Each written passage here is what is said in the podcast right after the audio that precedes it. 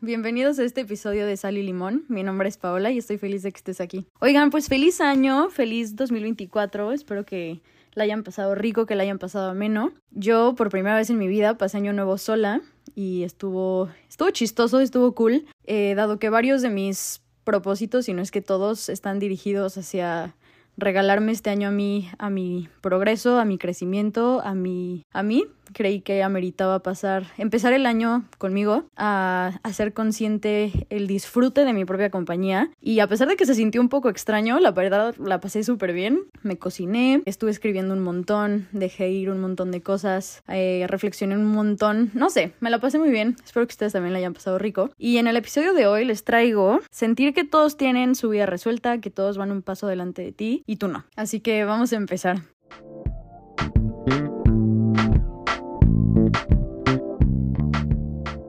Creo que con los propósitos de año nuevo, el empezar algo nuevo, que normalmente es eso, el, el empezar algo nuevo, el este año sí me voy a poner las pilas con el ejercicio, este año sí voy a aprender francés, este año sí algo, va a ser muy fácil que nos comparemos y que veamos gente a nuestro alrededor que sepa más que tú, que sea mejor que tú, que sabe más, que tiene algo que tú no tienes.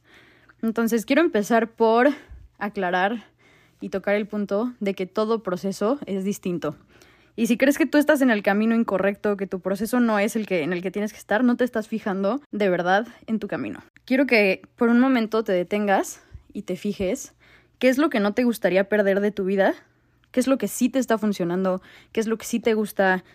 Quiero que voltees y veas a tu gente, a tu familia, a tus amigos, cuántas personas a tu alrededor tienes que sí valoras que si tuvieras, que si cambiaras de vida con la persona o la situación con la que te estás comparando que juras que te gustaría tener, ¿qué es lo que sí te dolería perder si sí cambiaras de vida? Ese es un muy buen indicador de buenas a primeras de saber que sí tienes cosas buenas y que no todo es malo, si es que te estás yendo a un lado muy extremo de, de querer tener algo que tú no tienes. Quiero que hagamos consciente tantito que nunca tenemos la imagen completa de la vida de nadie. Todo lo que no tenemos claro se llena por nuestras propias suposiciones. Lo que conoces de una persona es el 1% de lo que en realidad es la vida de alguien. Así como muchas personas no tienen idea de cómo se ven nuestras vidas y asumen que nuestra vida es de X o Y forma y hasta que en realidad te conocen, siempre existe el de que, ah, yo pensé que eras así, ah, yo pensé que tu vida era más así, ah, yo pensé que, eh, ta, ta. Esas suposiciones y de lo que tú estás asumiendo que otra persona tiene y te estás comparando, probablemente no sea así. La gente nos muestra lo que queremos que veamos, así como tú muestras lo que quieres que la gente vea de ti. Así que no te dejes llevar por tus propias suposiciones ni de la vida ni de la situación de alguien, porque probablemente sea, esos vacíos que llenamos con nuestras suposiciones son cosas que tú por dentro quieres tener y es más fácil asumir que alguien más sí lo tiene y que tú no. Entonces, si crees que estás en el camino incorrecto, vuelve la mirada hacia ti un poquito y no te compares. Esta comparación, primero que nada, te puede servir mucho como brújula interna, ya sea que o te quita control o si lo haces consciente puedes ganar control sobre tu vida. Entonces, quiero que te fijes en qué cosas o en qué áreas de la vida son las que con las que te comparas es tu cuerpo, es el trabajo que alguien más tiene, la mentalidad de alguien más, lo que crees que es la vida de alguien. Y ahora voltea a ver cómo, cómo crees tú que podrías mejorar o cambiar la situación que tú quieres. Primero que nada empieza por ver si lo, eso que quieres está bajo tu control o no. Si no está bajo tu control, es una oportunidad y es un ejercicio perfecto para la aceptación, para aceptar que algo no se puede cambiar y a lo mejor empezar a verle el lado bueno de eso que no puedes cambiar. Y si sí está bajo tu control, qué son las cosas que tú tienes que hacer en tu vida, dadas tus circunstancias, dado tu ambiente, para que puedas llegar a eso que, que, quieres. Porque la comparación, los celos, la envidia son un espejo perfecto de lo que tú quieres. O sea, esto, esto que te da como, sí, como celos de alguien, eso que, esa comparación que crees que, que, tú, no, que tú no puedes llegar a cierto nivel. Eh, es un espejo perfecto de, de, tus deseos y los deseos no se pueden ignorar. Entonces, esta, esta comparación es un reflejo de o lo que no te estás atreviendo a hacer de lo que sabes que tienes que hacer, o es ese potencial que tienes dentro que te está dando señales de algo que te podría gustar, que te podría ayudar, es, sí, es esto de este deseo que a lo mejor y no sabes por qué te molesta que alguien sepa tantos idiomas y tú no, pero es una señal de, brother, aprende algo, ¿sabes? Y no tiene nada de malo ni sentir eh, celos, ni sentir envidia, porque a final de cuentas es algo muy humano, Pocos, pocos admitimos cuando hay envidia y cuando hay celos. Hay diferentes, o sea, se puede comparar, nos podemos comparar dándole un enfoque positivo en vez de un enfoque negativo, que son los celos y la envidia. Entonces, un enfoque negativo, que sería una comparación que va un poquito de la mano con mentalidad de víctima, con mentalidad de Mm, es que no quiero decir perdedor, pero es como con una mentalidad de por sí como que de buenas a primeras ya perdiste, que tú no puedes tener eso, eso es un estado de carencia. Es que alguien más tiene algo que yo no puedo tener, es algo que yo quiero y no, no sé cómo hacerle. Y esas son creencias limitantes, o sea, una vez más, es un ejercicio de introspección para tus creencias limitantes, para trabajarlas, hacerlas conscientes y cambiarlas.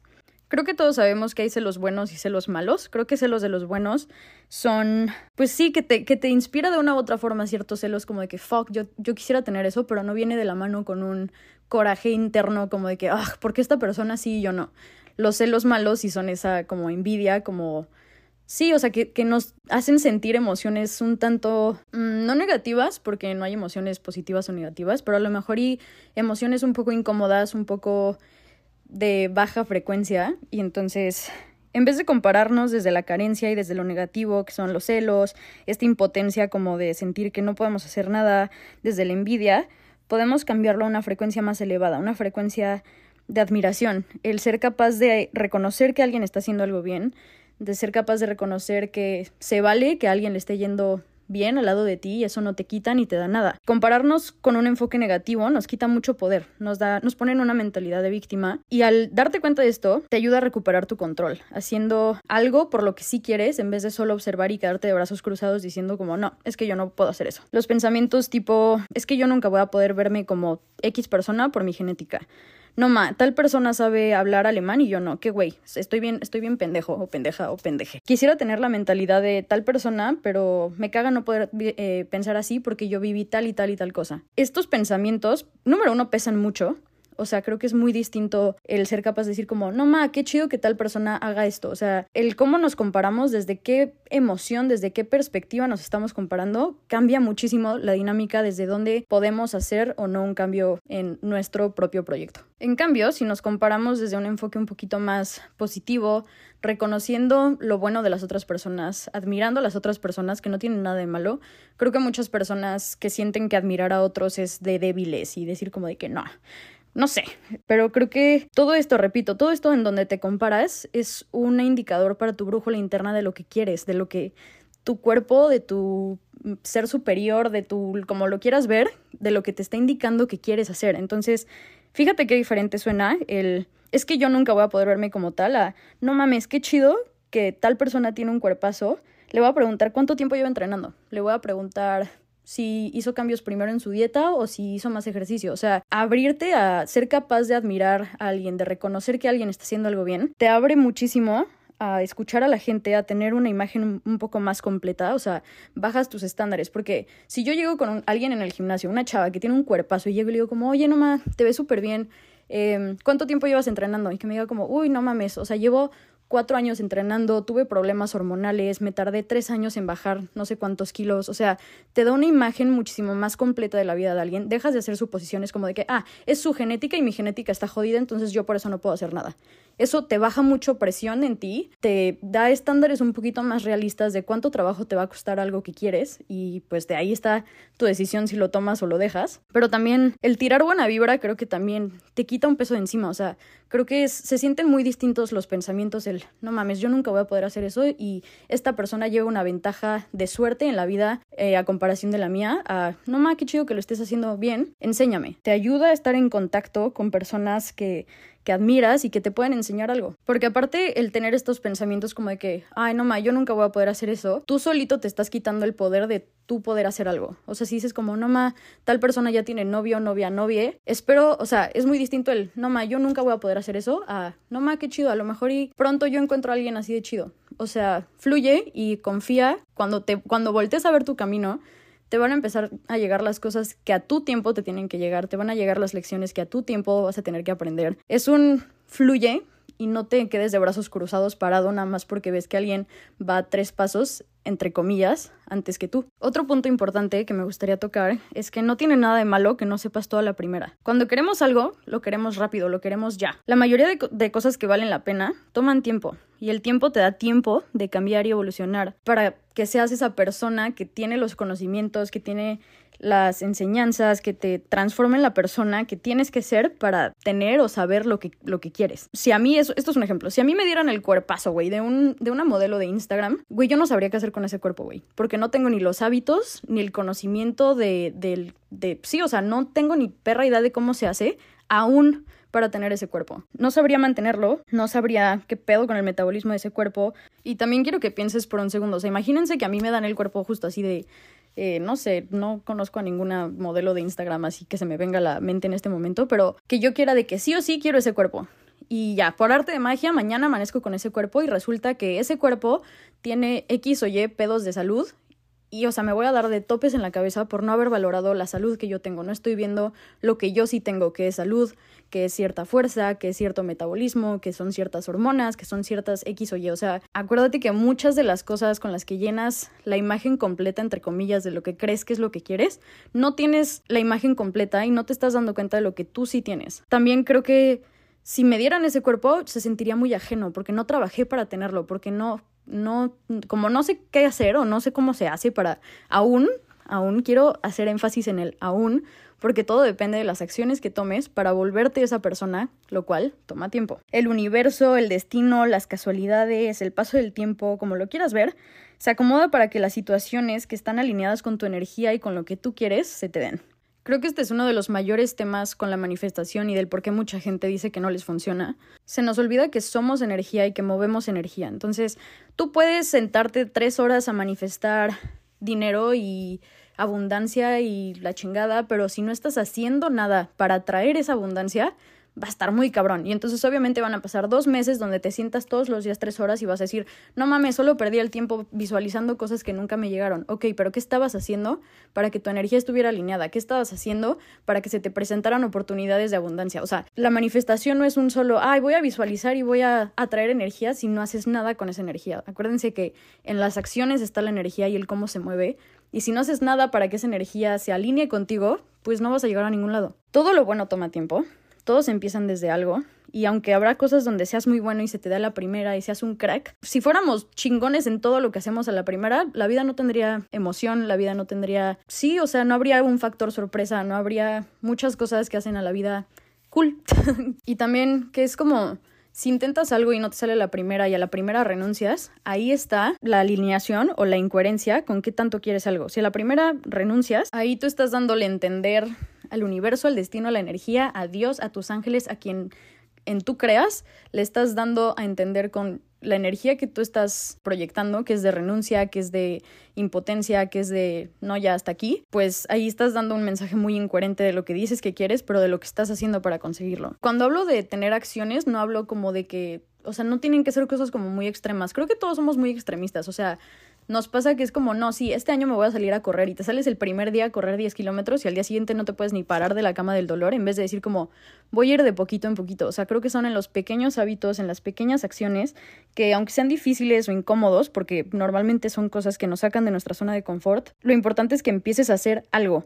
No que lo hagas súper bien, no que sepas absolutamente todo desde el principio, es que lo hagas y que vayas valorando en ti el hecho de que eres alguien que se esfuerza por lo que quiere. O sea, pero hacerlo, hacer algo. Esto me lleva a mi segundo punto, bueno, no segundo, creo que es el cuarto punto, para cuando estés tomando las acciones necesarias para tener eso con lo que te comparas de alguien más, para, para cuando ya estés en, en ese caminito de empezar a hacer algo, vas a estar más enfocado en tu propio progreso y ya no vas a tener la necesidad de compararte con alguien más, ni vas a tener esta sensación de que tú no puedes o de que tú no estás haciendo nada, porque ya lo estás haciendo. Vas a estar muchísimo más enfocado en tu propio crecimiento, en tu propio avance. O sea, tengo un tatuaje en el brazo izquierdo. Una vez leí hace como no sé, seis años, me acuerdo que estaba muy chamaca. Y a lo mejor es tonto y suena, suena tonto ahorita, pero en ese momento para mí fue como una realización muy grande. O sea, yo me comparaba muchísimo. Y no estoy diciendo que ya no lo haga, compararnos es algo humano.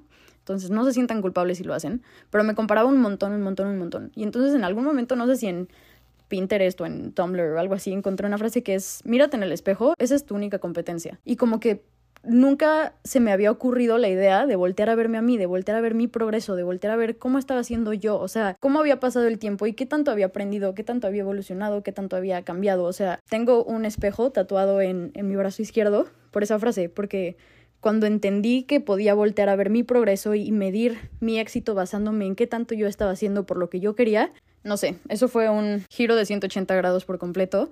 Y no que haya dejado de compararme, pero definitivamente mis estándares de comparación se alinearon mucho más con lo que yo quería y con lo que en mi ambiente y en mis posibilidades estaba para hacer el cambio que estaba buscando fuera. Y el chiste de, tomar estas pequeñas eh, acciones y de cambiar un poco tus hábitos es que cuando menos te des cuenta ya van a haber pasado tres meses, seis meses, diez meses, y en algún momento te vas a dar cuenta o te vas a reflejar en alguien que apenas vaya empezando. Todos estamos constantemente empezando cosas nuevas.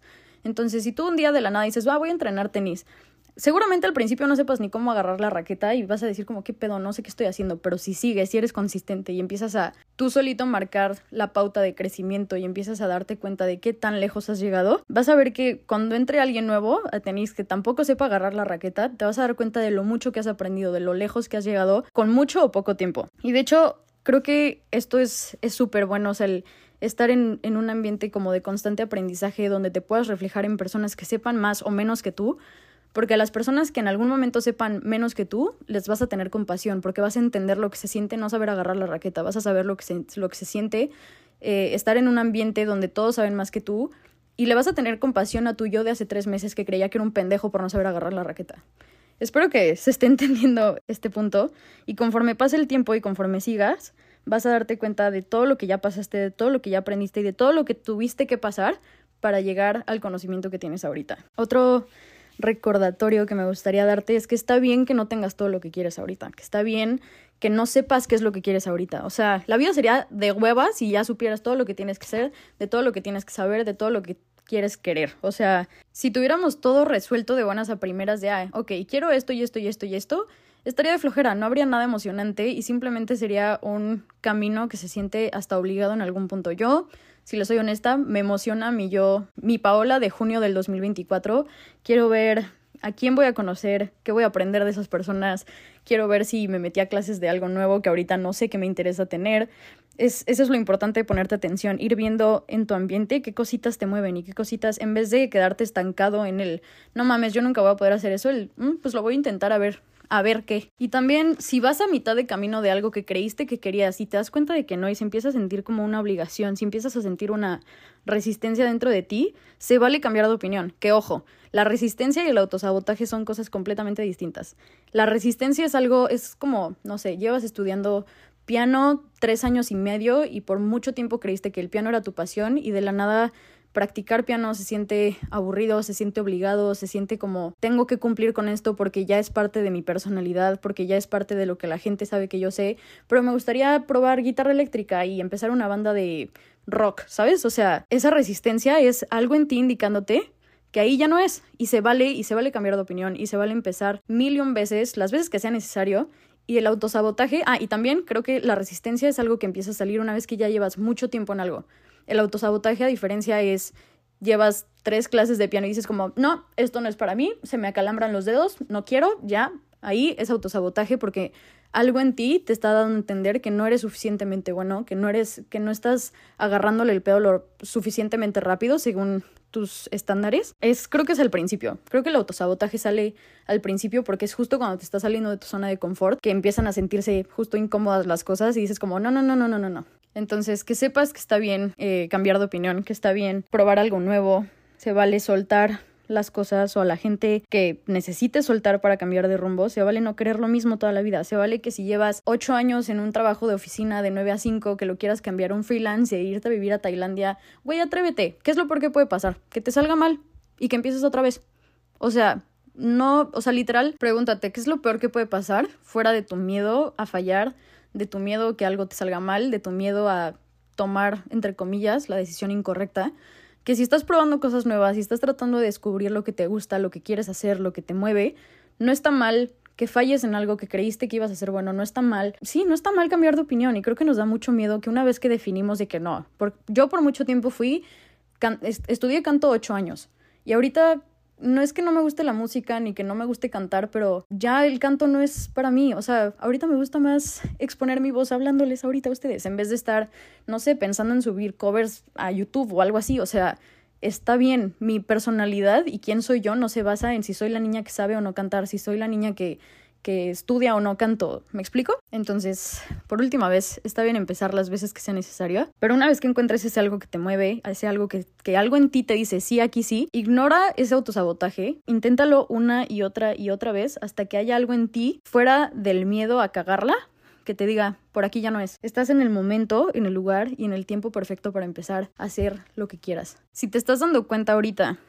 de algo que tienes que cambiar, de algo que, ok, sí me voy a animar a, intentarlo, si te estás dando cuenta ahorita, estás en el momento perfecto para darte cuenta, estás en el momento perfecto para saber que quieres hacer eso, no vas tarde, nadie va antes ni después que tú, cada quien tiene un proceso distinto, cada quien aprende cosas distintas, si nos vamos ya más a lo eh, espiritual y holístico, tu alma viene a aprender lecciones distintas a los demás. No te quieras meter al rebaño de lecciones para todos, que cada quien aprende distinto y esa es una de las cosas más chidas de la vida, que cada quien lleva su progreso. Eres la persona que eres en el momento presente, que ya tiene lo que necesita para ser alguien que se está dando cuenta ahorita de eso que te estás dando cuenta ahorita.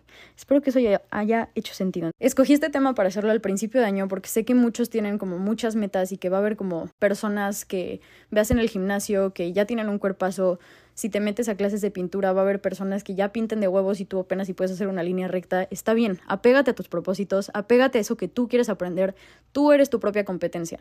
Aprovecha a la gente que se ve que es mejor que tú en algo para aprender de ellos, para conectar con gente que está alineada con eso que tú sí quieres, en vez de darte tú solito para abajo. Porque aparte también, creo que cuando nos comparamos con el enfoque negativo que les estaba diciendo, creo que nos cerramos mucho. En cambio, cuando tiras buena vibra y cuando es como el admirar y reconocer a alguien, tienes como una apertura. Tu energía tiene una apertura muchísimo más grande a aprender de los demás, a que otras personas se te unan en el camino, a que otras personas se inspiren a enseñarte también. Cambia lo que tengas que ajustar y dale. Emocionate por cómo va a ser la vida en 4, 6, 10 meses. O sea, quiero que te imagines qué le va a contar tu yo de, de diciembre de 2024 a tu yo de ahorita que está escuchando esto y que digan como, güey, no mames, qué chido que empezamos ahorita, qué chido que tomamos la decisión de cambiar esto, de empezar esto, de soltar esto, de agarrar esto, o sea, disfruta del proceso de ser ese alguien que admiras, disfruta ese proceso de ser alguien que le va a enseñar a alguien que esté en el mismo punto que tú para cuando tú ya estés súper avanzado. No vas tarde, nadie te está ganando. Gánate a ti mismo. Gánale a tu sabotaje interno. Gánale a tu síndrome del impostor. Gánale. Si dices como no, es que yo soy un pedazo de lodo que no sabe ni qué está haciendo con su vida, quiero que por un momento te detengas y voltees a ver todo lo que en tu vida sí te está saliendo bien todo lo que sí te está funcionando, todo lo que sí te funcionó, todos los golpes de la vida por los que tuviste que pasar para ahorita ser una persona que tiene ciertas habilidades, que tiene ciertas fortalezas, que tiene ciertas enseñanzas, que con o sin dolor eres quien eres y disfruta eso, o sea, güey, no hay nadie como tú, ese es tu mayor poder. Entonces, no importa qué tan tarde crees que vayas, disfruta que te estás dando cuenta de que crees, entre comillas, que vas tarde. Agarra el ritmo que te sirva a ti para aprender lo que tengas que aprender. Ese es mi mensaje para empezar el año. Espero que te animes, espero que te mantengas fiel a ti mismo en tus propósitos, no seas miedoso, miedosa, miedose. Tú puedes, güey. Tú puedes y si quieres algo, no te ignores. Si quieres algo es porque tienes la capacidad de quererlo. No. Si tienes, sí, espera, si quieres algo es porque tienes la capacidad de tenerlo.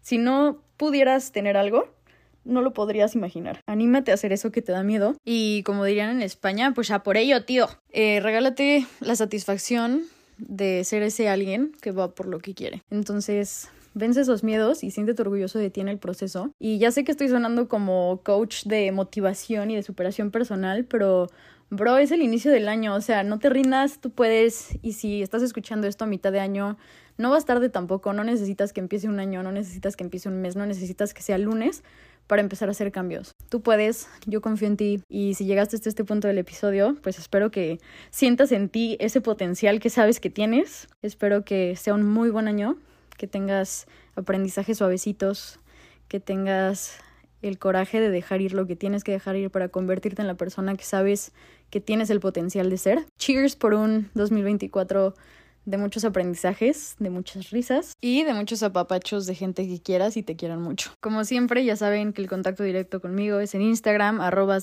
Podcast, con todo el gusto del mundo. Por allá nos estamos platicando nuestros propósitos. Y, y pues nada, los estaré viendo la próxima semana. Feliz año. Adiós.